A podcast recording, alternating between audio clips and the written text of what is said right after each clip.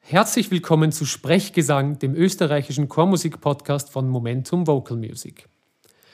At Jacob's Well ist nicht nur der Titel unserer heutigen Folge, sondern auch der Name einer Oper der besonderen Art, die im kommenden Oktober im Wiener Mut mit Beteiligung von Momentum Vocal Music uraufgeführt wird. Was diese Oper so besonders macht, ist unter anderem der Begriff No-Oper. Was das genau ist und worum es bei At Jacob's Well geht, werden wir heute aus erster Hand erfahren. Es ist mir nämlich eine Freude, den Librettisten Dieter Leopold und den Komponisten und Dirigenten Tristan Schulze willkommen zu heißen. Schön, dass ihr beide da seid. Danke für die Einladung. Hallo, freut uns sehr. Die Freude ist ganz auf meiner Seite und was mich auch besonders freut, ist, dass wir mit diesem Projekt unsere erste Opernproduktion haben. Das ist für uns eine ganz besondere Freude und Ehre und dann gleich mit einem Stück, das so einen eigenen Charakter hat. Also da bin ich wirklich froh. Und was mir bei der Vorbereitung aufgefallen ist, es scheinen bei A Jacob's Well Elemente zusammengeführt zu werden, die man sonst nicht miteinander in Verbindung, Verbindung bringen würde, wodurch neue Räume entstehen. Ein Beispiel dafür ist die Tradition des japanischen No-Theaters, die mit der eher mitteleuropäisch geprägten Kunstform der Oper zusammengeführt wird. Dietat, du beschäftigst dich seit Jahrzehnten mit japanischer Kultur. Woher kam diese Idee, eine No-Oper zu schreiben? Ja, diese Idee, eine No-Oper zu schreiben, kam sicher aus einer Begeisterung, die ich von Anfang an dem No gegenüber gehabt habe. Das erste Mal habe ich in Miyazaki im Osten der südlichsten Insel gesehen ein Nottheaterstück. Ich wusste damals fast noch nichts davon. Ich, es hat ein Freund mir nur gesagt, da treten Geister von äh, Gestorbenen auf. Und ich habe das gesehen, war vollkommen fasziniert und mir die ganze Zeit gedacht, dass so etwas gibt. Beim Hinausgehen hat mir dann ein Japaner auf die Schulter geklopft und gefragt, ob ich denn alles verstanden hätte. Und ich wollte mich äh, nicht aus dieser begeisterten Atmosphäre wegbegeben und habe gelogen und habe gesagt, ja. Und vielleicht habe ich es auch auf einer tieferen Ebene verstanden und habe dann etliche Nottheaterstücke noch mit Unwissen gesehen, bis mich dann doch die Wissbegierde gepackt hat und ich auch noch mehrere No-Theatergruppen kennengelernt habe und mich informiert habe. Und dann war ich fasziniert von der sehr modernen äh, Geistigkeit dieser, dieser alten äh, Kunstform. Die ist ja im 14., und 15. Jahrhundert entstanden, hat aber viel mit ähm, therapeutischen, mit schamanistischen Elementen zu tun. Und das hat mich dann nicht mehr losgelassen. Es quasi auf ein zeitgenössisches Thema anzuwenden. Und wenn man jetzt äh, sich ein No-Theaterstück auf der Bühne vorstellt, was wären so die wichtigsten Merkmale, mit denen man quasi zu rechnen hat, wenn man in ein No-Theaterstück geht? Ich glaube, das Auffälligste am Anfang ist, dass die Bühne leer ist äh, und es beginnt mit dieser leeren Bühne und erst langsam treten die Musiker auf und der Chor. Und dann kommt nach einer rituellen Trommelpassage die erste Figur, der sogenannte Zeuge. Und er trifft dann er im Laufe des Stücks auf eine Person, das ist die Figur mit der Maske, die äh, eine alte Geschichte erzählen will, weil es ist ein mysteriöser Ort und die erste Figur möchte etwas da erfahren. Und diese zweite Figur, die Person mit der Maske, Mann oder Frau, erzählt dann so viel mit der Zeit und so detailliert, dass klar ist, das kann nicht ein, eine einfache lebende Person sein, sondern äh, das ist der Geist einer Person, die mit der damaligen Geschichte zu tun hat, sich sozusagen nicht auflösen kann äh, und noch immer äh, lebt und an, das, an den Ort des Geschehens zurückkehrt. Und wie das klar wird, verschwindet diese Person. Das ganze Stück sinkt auf eine tiefere Ebene durch einen Ritus oder dadurch, dass die äh, ersten Figuren einschlafen und träumen. Und dann tritt diese Figur mit anderer Maske, mit anderem Kostüm noch einmal auf, nämlich mit in der damaligen Gestalt und reinszeniert die damalige Geschichte mit voller Emotion und mit äh, Musik und Tanz, bis sie den eigenen Anteil nicht nur intellektuell, sondern auch emotional versteht. Und damit löst sich dann das Stück auf. Also es ist ein, fast wie eine gelungene Psychotherapie.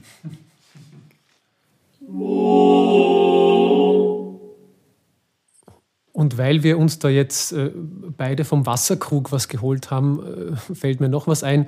Es geht in deinem Libretto von, vom Stoff her eigentlich um einen ähm, neutestamentar Stoff, der da auch verarbeitet wird und um einen, einen Konflikt, der zum Schluss da aufgelöst wird. Könntest du uns darüber ein bisschen was erzählen?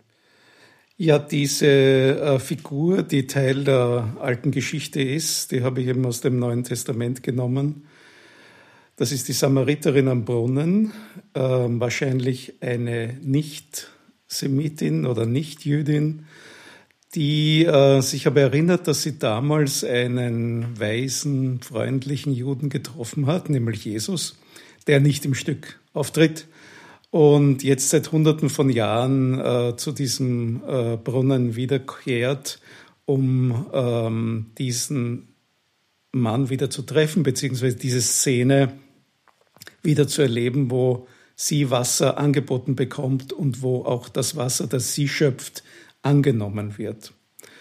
Und zusätzlich haben alle sehr guten äh, Nottheaterstücke historisch ein zentrales Thema, das in einer Art lyrischen Prosa, ähm, fast wie in der Form eines sehr modernen Theaterstücks im Stile von Elfriede Jelinek, umspielt wird, umspült wird, könnte man in diesem Fall sagen. Und Wasser kam mir also als eine wahnsinnig tolle Metapher vor, weil es natürlich nicht nur ein Grundnahrungsmittel ist, das wir alle brauchen, sondern auch ein Symbol sein kann für alles Mögliche, alles mögliche Gute und in diesem Fall natürlich auch für wohlwollende Begegnung äh, über Grenzen hinweg.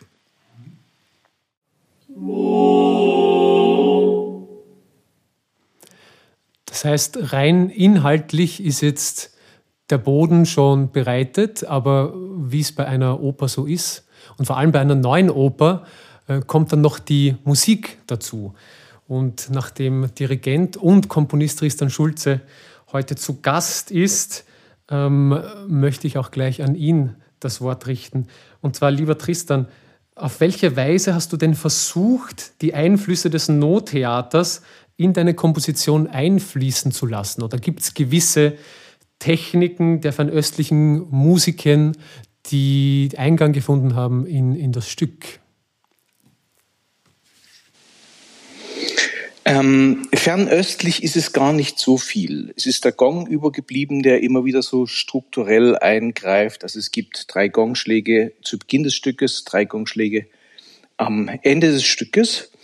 Und ansonsten habe ich sehr auf Skalen gesetzt. Und zwar habe ich auch eine Skala gefunden, die äh, eine Verbindung schafft zwischen dem nahöstlichen, wo ja das spielt, ist es immer so lustig, dass das ja so europäische Perspektiven sind, ne? Naher Osten, Mittlerer Osten, Ferner Osten. Aber es ist, also, es sind sozusagen, es, ist, es sind sehr asiatische Zugänge, sagt man mal so das Ganze. Es ist sozusagen, die, das ganze Stück ist sozusagen ein fernöstlicher äh, Blick auf den Nahen Osten, könnte man sagen. Und diese, es gibt eines gerade, die sehr präsent ist, ähm, deren Modi ich verwendet habe. Also Modi um das vielleicht kurz zu erklären, ist, wenn ich, wenn ich ein Tonmaterial habe, in dem Fall sind es sieben verschiedene Töne, dann kann jeder dieser sieben Töne Grundton sein. Und je nachdem, wo die Halbtonschritte sind oder äh, die anderen Schritte, in dem Fall ist es in der Skala mit zwei kleinen Terzen. Und allen, die Klavier gespielt haben und sich mit harmonisch Moll gequält haben, wissen, dass da eine kleine Terz dabei ist. Ähm, in dem Fall sind es sogar zwei. Äh, und ich habe das einfach besonders schön gefunden, weil diese Modi so völlig unterschiedlich sind. Und vielleicht mache ich das mal vor, ähm, damit man sich da ein bisschen was drunter vorstellen kann. Also die, Die Skala ist sozusagen, wenn H der Grundton ist, das ist für mich jetzt sozusagen die friedlichste Variante, dann wäre das so.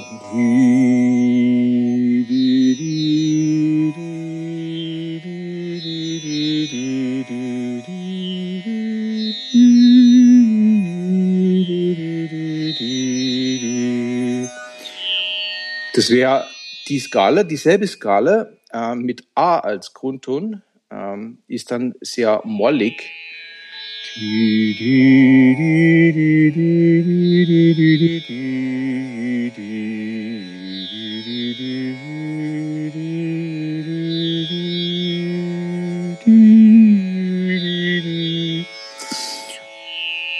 Und da gibt es noch eine Variante mit F als Grundton, ähm, die wieder noch ganz anders ist. Und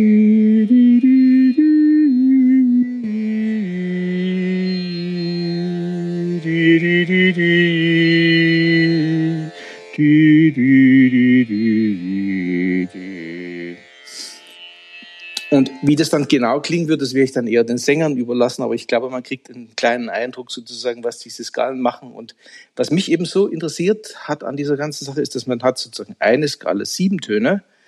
Und je nachdem, äh, was sozusagen dieses Fundament der Skala ist, kriege ich also völlig verschiedene musikalische Charaktere und kann mit denen arbeiten. Und das finde ich auch so ein ganz interessantes Bild für verschiedene räumliche Perspektiven, ob es jetzt eine europäische Perspektive ist oder eine nahöstliche oder eine fernöstliche. Und dazwischen changiert das sozusagen die ganze Zeit.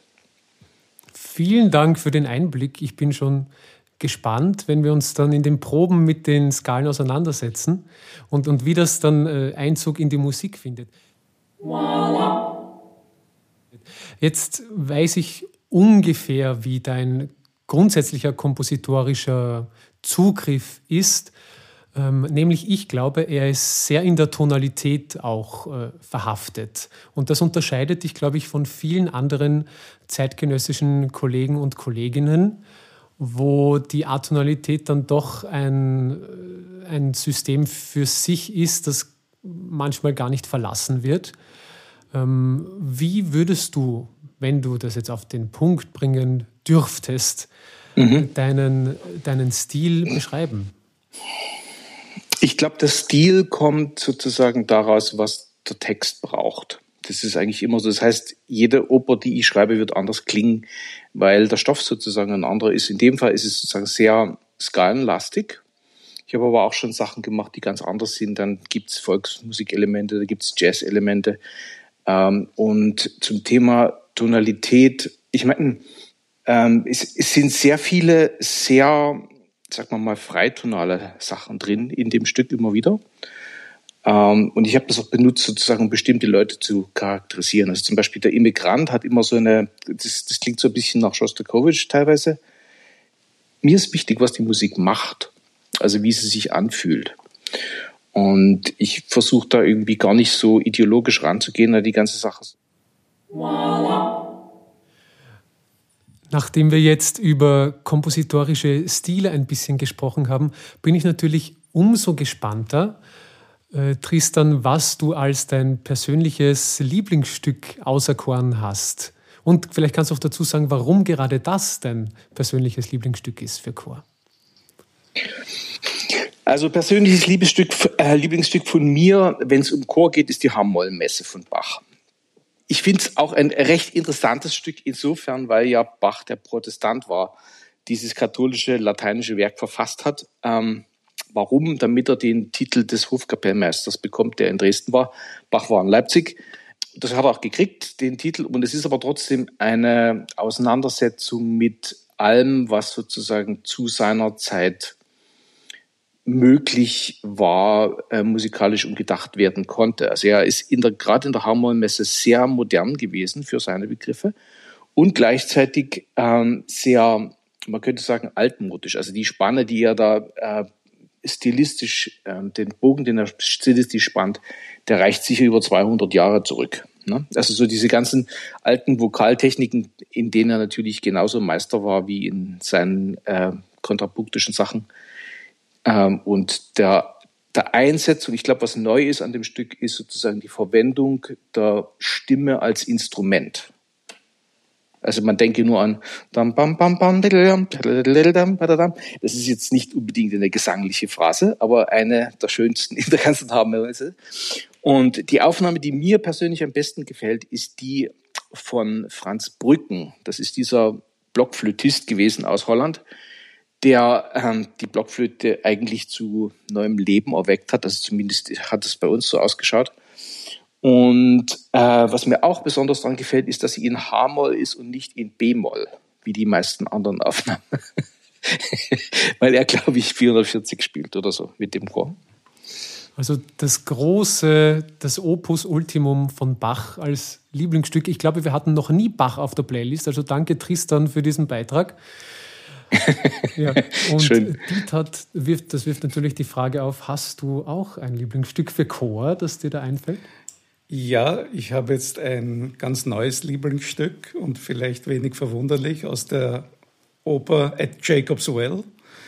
Und zwar der Chor ähm, im Nottheater hat ja zwei Funktionen. Einerseits kommentiert er mit einem großen Horizont das Geschehen. Auf der anderen Seite übernimmt er oft äh, Textteile der, der Personen, meistens der Person mit der Maske, also der Zentralfigur. Ähm, die diese Zentralfigur, in unserem Fall die Samariterin, Palästinenserin im zweiten im ersten Teil, zweiten Teil Samariterin, die sie nicht sagen kann oder sich nicht zu sagen traut, sozusagen die tieferen Schichten der Seele. Und als wenn diese Figur zum ersten Mal auftritt als alte, verhärmte Frau und von ihren Nöten singt, übernimmt dann der Chor Passagen, die sie gar nicht mehr sagen kann. Und das ist eine wahnsinnig tolle, äh, breite, tiefe Stelle, und ich freue mich sehr darauf, das zu hören. Da werden wir uns natürlich auch bemühen, das in die Playlist irgendwie zu packen. Wir tun auf jeden Fall unser Bestes. Gut, dann sind wir jetzt schon am Ende unserer Aufnahme angelangt und ich sage ein ganz herzliches Dankeschön an dich, Dieter und Tristan. Danke fürs Kommen. Ja, danke fürs Einladen. Ja. Es hat mich sehr gefreut. Und mit Dank im Voraus für die Aufführungen. Ja. Das Glück und die Freude ist ganz auf unserer Seite. Und jetzt bleibt mir nur noch die Zuhörerinnen und Zuhörer hinzuweisen auf Ed Jacobs Well. Das wird aufgeführt im Mut, Regie Lisa Paduvas, Libretto Dieter Leopold, Musik von Tristan Schulze. Aufführungen sind am 6., 8. und 9. Oktober 2022. Alle Infos findet ihr unter verein der noopern.com. Ich wünsche euch eine schöne Vorbereitung auf das Stück und ich hoffe, wir sehen uns alle im Mut bei der Premiere am 6. Oktober. O